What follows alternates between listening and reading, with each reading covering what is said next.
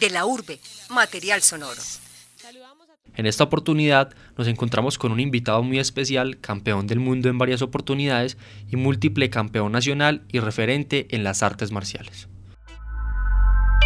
Conversaciones en De la Urbe. A pesar de las adversidades que ha vivido Vladimir en su carrera, lo más importante para él siempre serán Dios, madre, hija y familia. Sara, además de ser su hija, cumple un papel fundamental en su diario vivir. Ha sido la inspiración para recuperarse de sus momentos más críticos. El lugar donde vive, el barrio Santa Cruz en Medellín, ha sido y seguirá siendo su hogar, porque refleja lo que es él como persona, y tras haber recorrido el mundo, sigue retornando a su hogar en busca de su polvo a tierra, su hija. Vladimir, hablemos de quién es Sara en su vida. Eh, Sara es la luz de los ojos, la fuerza, la, también el hombro para llorar ahora, porque es una mujer de 27 años aunque uno la, yo la dejé en 20 años desde que los cumplió, yo digo que tiene 20 porque físicamente los aparenta, es muy sentimental, muy tierna, pero también es muy fuerte, ella también es cinturón negro en diferentes artes marciales, en diferentes deportes, eh, y es la que, nomás ayer estábamos escuchando tarde vallenatos y una copa de vino, solo porque nos vimos y cenamos, eh, esa es, eh, es mi hija, es mi hija y aparte de eso yo digo que es mi pueblo a tierra también. Sara entonces fue fundamental en esa recuperación. Sí, y lo sigue siendo. Y usted hablaba del poder de la mente. Sí. Mientras usted pasaba por ese derrame pleural, porque es una situación muy compleja, sí. eh, ¿Qué pensaba? ¿Qué pasaba por su mente en ese momento? Al principio de la entrevista yo les contaba de peleas, ¿cierto? Que se llaman combates. Porque peleas es algo sin reglas, combates tienen reglas. Se pueden hacer un golpe a la cara o no se puede hacer o agarrar de determinada forma. Con las lesiones, porque han sido varias y, o muchas, eh, aprendí unas cosas, unos ejercicios que llaman fórmulas o catas. Con las fórmulas o catas aprendí a recuperarme. En el momento que estoy lesionado, trato de volver a hacer fórmulas, catas o figuras, que son una coreografía marcial donde se hacen defensas y ataques. Y es, me han dado más títulos esas y le manejo de armas de nunchacos que los mismos combates. Entonces también las admiro y las quiero mucho, entonces la forma de trabajar la mente debe ser diaria diaria uno no se debe dejar opacar, no se debe dejar, eh, se debe querer uno, querer cuando usted se ducha, gracias a mi cuerpito, a mis hombros, a mis piernas, eh, decir que no tengo ningún dolor, así tenga una lesión, no pensar en eso, pensar siempre positivos, irradiar eso, dar eso para poder recibir lo mismo. Eh, Vladimir, ¿y cómo ha sido ese equilibrio que usted encontró en las artes marciales, digamos, como una filosofía de vida? ¿Por qué? Porque, digamos, crecer en Medellín, que es un ambiente a veces un poco tenso, y usted se nota como una persona muy tranquila. ¿Cómo logra ese equilibrio? el equilibrio es mm, interno, o sea, es muy difícil eh, mostrar lo que, no, se es. Por, hay que transmitirlo. Si yo quiero estar tranquilo, debo serlo. O sea, yo, eh, yo repito mucho, uno se debe acostar feliz, no se debe acostar con ninguna preocupación o tristeza, o qué es lo que voy a hacer mañana, porque entonces no descansa hoy en el momento, ¿cierto? En Medellín se ve muy bueno, se ve muy bueno, gracias a Dios pude viajar mucho en las caranas deportivas que hacía con deportes, me faltan muchos sitios por conocer, pero uno se conoce el aeropuerto, el coliseo y de ahí para allá lo más emblemático, pero muchas veces no conoce cultura. Hay que hacer meditación, la meditación se hace con los ojos abiertos, así como estamos en esta entrevista, de que todo salga bien, de que todo fluya y que cada uno sea auténtico, no ser copia de nadie no creerle a nadie, dudar de lo que uno hace para cada vez ser mejor y estar más tranquilos. Y también queríamos preguntarte por eh, si conservas los trofeos, las, los uniformes, tus cinturones de campeonatos que has logrado conseguir. Eh, yo tuve con el gran señor que admiro mucho, Luis Fernando Carmona. En la oportunidad de una entrevista anterior, y yo creo que quedaban algunas cosas y estaba en un proceso que todavía no lo sabe, que muchos no lo saben, porque los procesos internos eh, son internos que después se expresan, pero que no necesita usted decir, ve, estoy haciendo, sino que eso se ve, eso se siente. Yo la regalé, a principio de año regalé, yo creo que me quedaron como cuatro o cinco porque alguien me quería dar un cuadro con ellas y para decorar la casa. La única que brillaba y, pulía esas medallas y esos trofeos era mi madre, que yo decía, otra vez, deja eso quieto, que eso ya la estás pelando de sacarle brillo.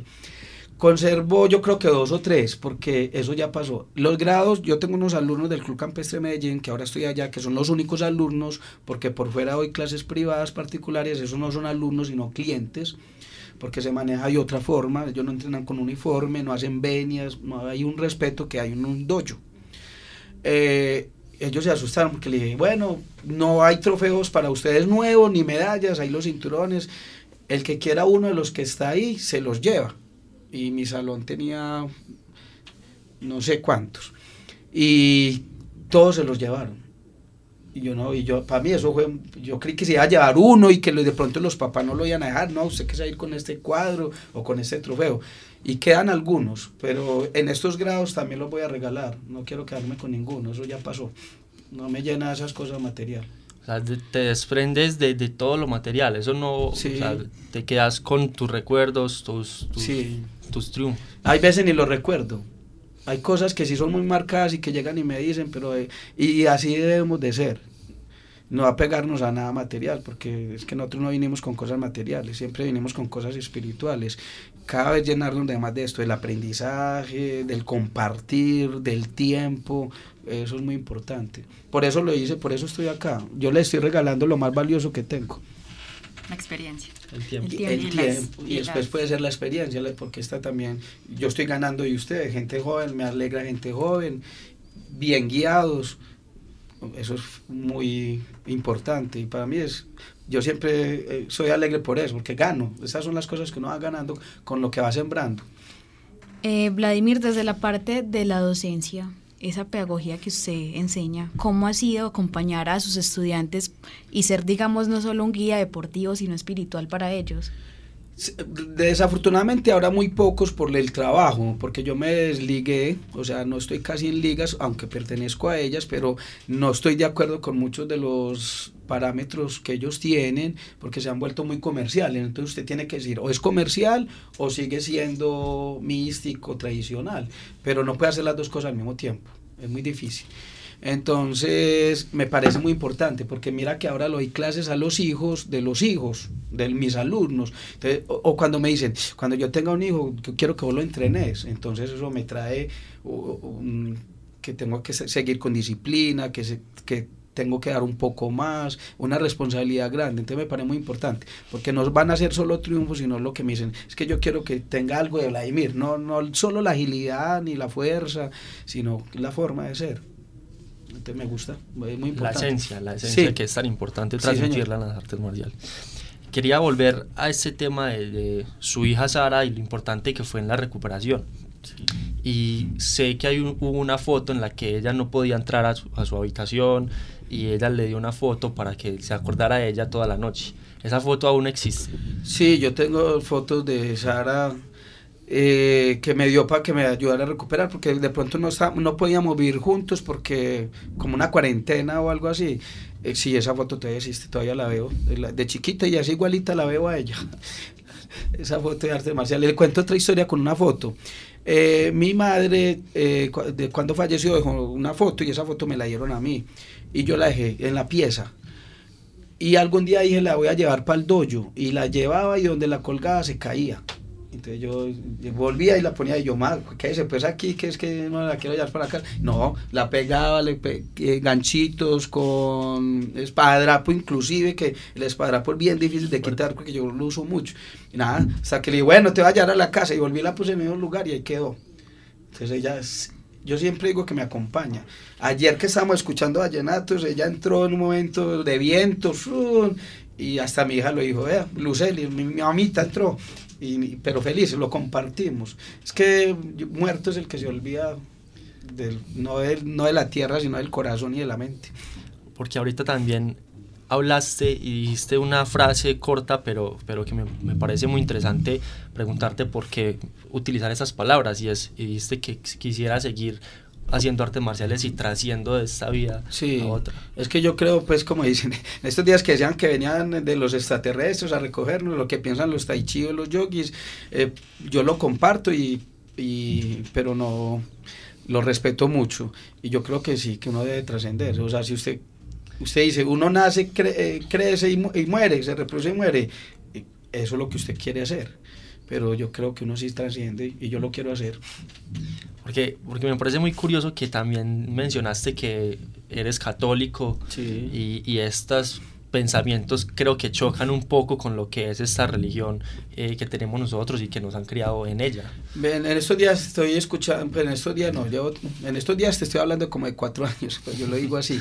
Sadhguru, después alguna vez lo buscan, Sadhguru es un maestro eh, de la India y tiene una filosofía muy abierta, que entre esas es, eh, uno busca hay veces la conveniencia de un muerto, entonces uno se, se olvida de Dios cuando está haciendo las cosas malas y cuando lo necesita lo llama, ¿cierto? Y entonces uno cree que Él siempre va a estar ahí, entonces uno lo tiene y lo acomoda a conveniencia.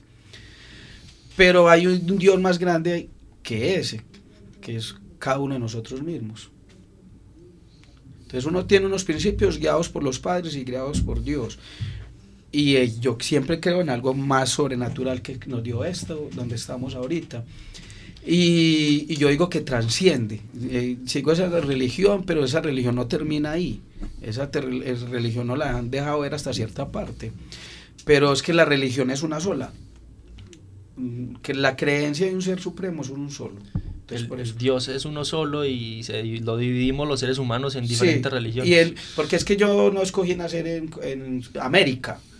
Y si hubiera nacido en Asia, ¿qué sería? ¿Qué seríamos si naciera en Asia? No ¿Qué- sé, ¿Quién hay allá? ¿Quién hay en la China? los chinos, los, Los, y los chinos. Confucio. O fuera, eh, o si estuviera en la India, estuviera con Gandhi, o estuviera con eh, el Tamahal, pues, ¿sí me entiende? O nosotros no escogimos dónde. Es como cua- los niños, yo le digo, es que un niño, ¿quién de nosotros dijo, yo quiero nacer?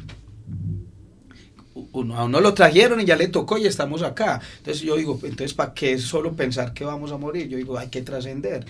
Entonces a las personas que le damos vida, cuando ustedes tengan hijos, si no los tienen ahorita, van a ver que, y que tampoco es necesario. Yo teniendo mi hija ahora, yo le digo, yo soy feliz contigo, pero también lo sería sin ti. Ujú. Y yo se lo digo a ella y se lo recalco mucho. Usted, su felicidad es suya y depende de usted, no de mí. Y ella, cuando yo digo mi todo es porque lo tengo en este momento. Pero si, si ella no está, ella no es mi todo. El orden de prioridades en mi casa es Dios, madre, hija y familia. El mío, el de Vladimir. excelente. Vladimir, usted ahorita nos contaba que ayer, nada más ayer, estaba tomándose una copa de vino Sí. y escuchando vallenatos. Sí. ¿Qué son esas cosas, además de las artes marciales, de sus clases, de las clases en el club, como las clases particulares con sus clientes? ¿Qué son esas cosas que Vladimir disfruta, que le gusta hacer? Ah, se sorprende, porque es que mira, eh, yo desde muy niño voy, fui bailarín, pues, ahora bailo pues, desde casa, ahora estoy muy tiesito por las lesiones, pero fui bailarín de un programa muy famoso que se llamaba Baila de Rumba de Alfonso Lizarazo, un señor que creó Caracol, El Sao Felices y que después se volvió político. Ahí viví de eso dos años, de bailar, pero no era por buen bailarín, sino porque saltaba, hacía firfla, mortales para adelante, para atrás, las espargas, entonces, bueno. Aparte de eso iba escondido porque si se dan cuenta en la escuela oriental, para ellos era un pecado porque lo veían de doble moral, o sea, estar en un mundo de diversión sabiendo que era un mundo de- muy pasivo y muy culto, pero que después fui aprendiendo y, y era mentira, o sea, uno en el dojo respetaba y no es que fuera doble moral, sino que esa es parte de la alegría como tú estás diciendo. Me encanta el cine, me encanta el teatro.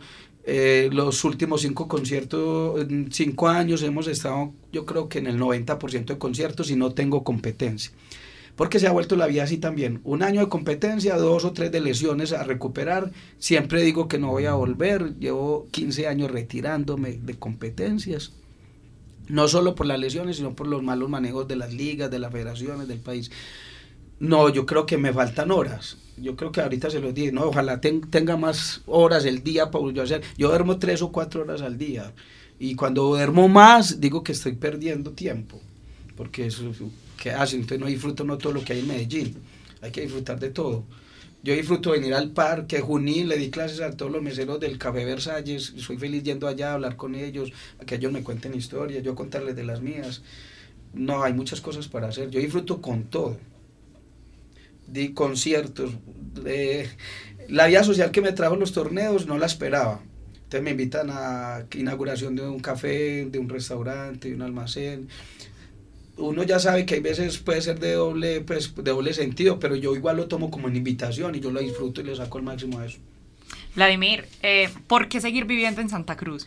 Ah, sí, de allá no me saca nadie. ¿Por qué seguir viviendo? Un barrio muy querido, tengo amigos vecinos que los quiero mucho.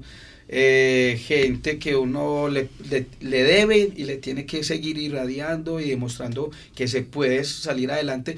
La gente a veces lo ve como por recursos económicos y teniendo los mismos recursos económicos se disfrutan más. Pues yo digo, ¿para qué te vas a ir? Y casi siempre les pasa que el que consigue un poquito más de economía se va y vuelve a su casita porque ve que es más difícil, ya no le alcanza para comerse tres comidas, sino dos, porque en otra parte es más. Yo digo, no, yo he ido en otras partes también sin necesidad de irme de mi casa. Yo nunca me he ido de ahí, yo siempre he estado ahí. Eh, cada vez hago mi casa más al gusto mío. Este año le hice un jardín nuevo, dándole como un honor a mi mamá, porque alguna vez le quité un árbol que no me gustaba y ella lo quería y lo lloró después y yo, ay, algún día lo tengo que hacer y ahora lo estoy haciendo. Todo en la vida se paga. Hay veces que alguien casi que pisa la matica y yo ya estoy en el balcón, ¡Ey, cuidado con la matica, me la va a pisar! Entonces me gusta mucho ese barrio hay gente muy buena. Es que hay demasiados, hay demasiados buenos. es que lo que pasa es que se le hace más bulla. vea, ustedes que están en esta carrera tan bonita, es la gente buena la que tienen que buscar, no es la gente mala. Porque es que la gente buena es mucha, es mucha, es mucha, y hacen muchas cosas. No necesariamente que queden campeones o algo, sino es lo que hacen para que la gente trascienda. Eh, llevar a los niños a estudiar. Yo, yo salgo a veces 4, cuatro y media de la mañana y peladas de 20 años llevando al niño a otra parte para volverlo a ver a las 8 de la noche porque tienen que trabajar algunos, las casas de la cultura de, de, Santa Cruz es un referente de Colombia, porque ellos han ido a muchas partes. Me siento muy orgulloso. Y son muchos barrios. Yo vivo ahí, pero yo voy a Manrique, Zamora, Bello, eh, Campo Valdés, Aranjuez, Los Populares. Yo me desplazo. No hay eh, barreras esas que imaginarias. Para otras personas sí, porque de pronto buscarán eso, pero es que yo no estoy buscando eso. Yo siempre busco amistad y fraternidad. Soy muy rumbero, yo hago fiestas grandes para todo el barrio y los hago. También me ha mandado a que apaguen la policía, vea que está haciendo mucho escándalo. Y yo, bueno, señor, hay que apagar. Pero si me dicen eso, yo lo hago, yo lo apago. Yo comparto eso, pues, pero no dejo ser yo. Eh, no, es que como ya soy campeón, no puedo poner. Yo nací con bulla duro y yo creo que con bulla duro me voy a morir. No le digo, ayer a las 11 apagué para levantarme hoy a las 4 de la mañana, pero escuchando ahí en mi casa para no pasar ahí para mí porque estábamos cenando. Ahorita nos decía que Sara también entrena, ¿cierto? Sí, mucho. Entonces, usted fue el ejemplo y el maestro de Sara. Eh, yo no, eso solo lo puede responder ella. Yo creo que yo le he dado principios de deporte y de muchos. En mi casa hay un, un, un palo de pole dance pues que se llama un pole, ¿cierto? En inglés. Eh, mi casa es bajita porque vivimos nomitos, pues no, el, más, grande mide un 1,90, entonces es muy pequeño. Y allá hay Tula, hay para X, hay un, en el camino, el trayecto de la casa, hay un pequeño desfile como de implementos y ella los utiliza muy bien. Ella sigue varias personas fitness, entonces creo que fui un, como un parámetro, pero no del todo. La mamá fue campeona de, de natación, ha, sido muy deportista, aunque no convivimos juntos, ya tiene otra familia, pero entonces ella también la admira mucho con lo que e, ella hace. Pero Sara es muy independiente, ella es su estilo, incluso en las clases que hay, los estilos es Sara, Sara Fit es su nombre deportivo. Y en cuanto a la formación de ella y la iniciación de ella en las artes marciales, ¿usted le gustó o hay padres, por ejemplo, que son reacios a que mi hija practique el mismo deporte que yo? Eh, no, a mí me gustó. Es que yo, desde que empezó, o sea, no la guié porque la llevé a varios, como una metodología, cuando a mí me preguntan qué arte marcial meto al niño, qué deporte, yo le digo, llévelo a la unidad deportiva Atanasio Girardó, un sábado, un domingo, pasa un día con ellos viendo deportes y él va a mostrar una inclinación, ah, yo quiero, hágale, métalo a eso. Porque a veces le decimos, no, yo quiero ser golfista porque fui golfista, yo quiero. No, libertad. Entre más libre sea de expresar lo que él quiere, va, a vivir mejor.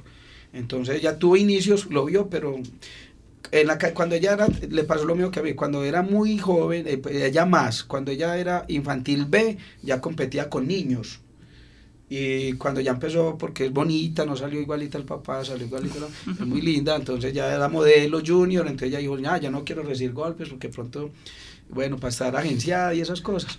Pero Sara ha hecho cursos de Kramaga, certificada, tiene salvoconducto, pues ella es una niquita.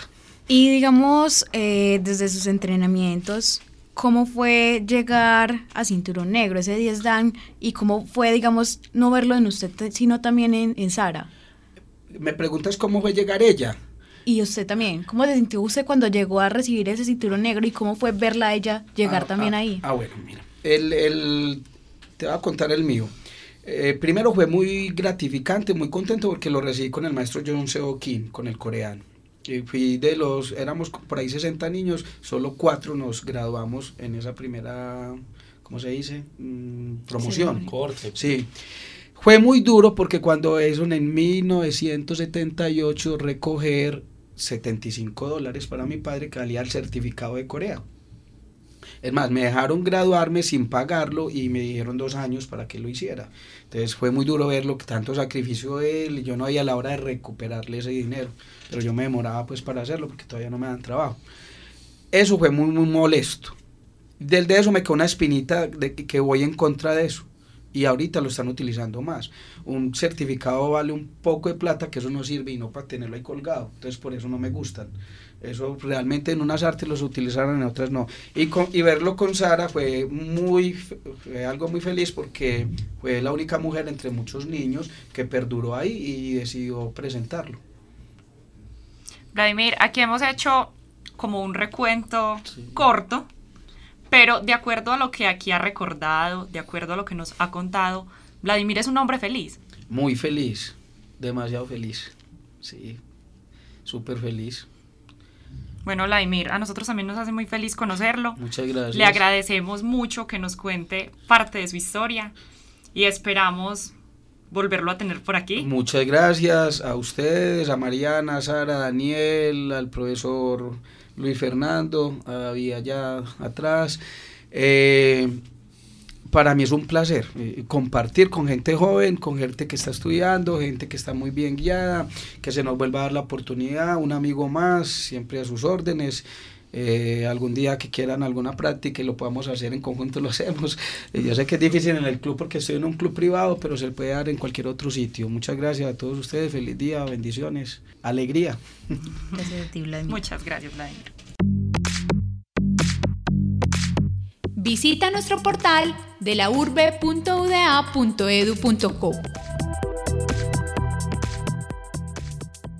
En la realización y presentación de este programa estuvimos Mariana Martínez, Sara Garcés y quien les habla, Daniel Acevedo. En la coordinación, Fernando Carmona y en la edición, David Berrío.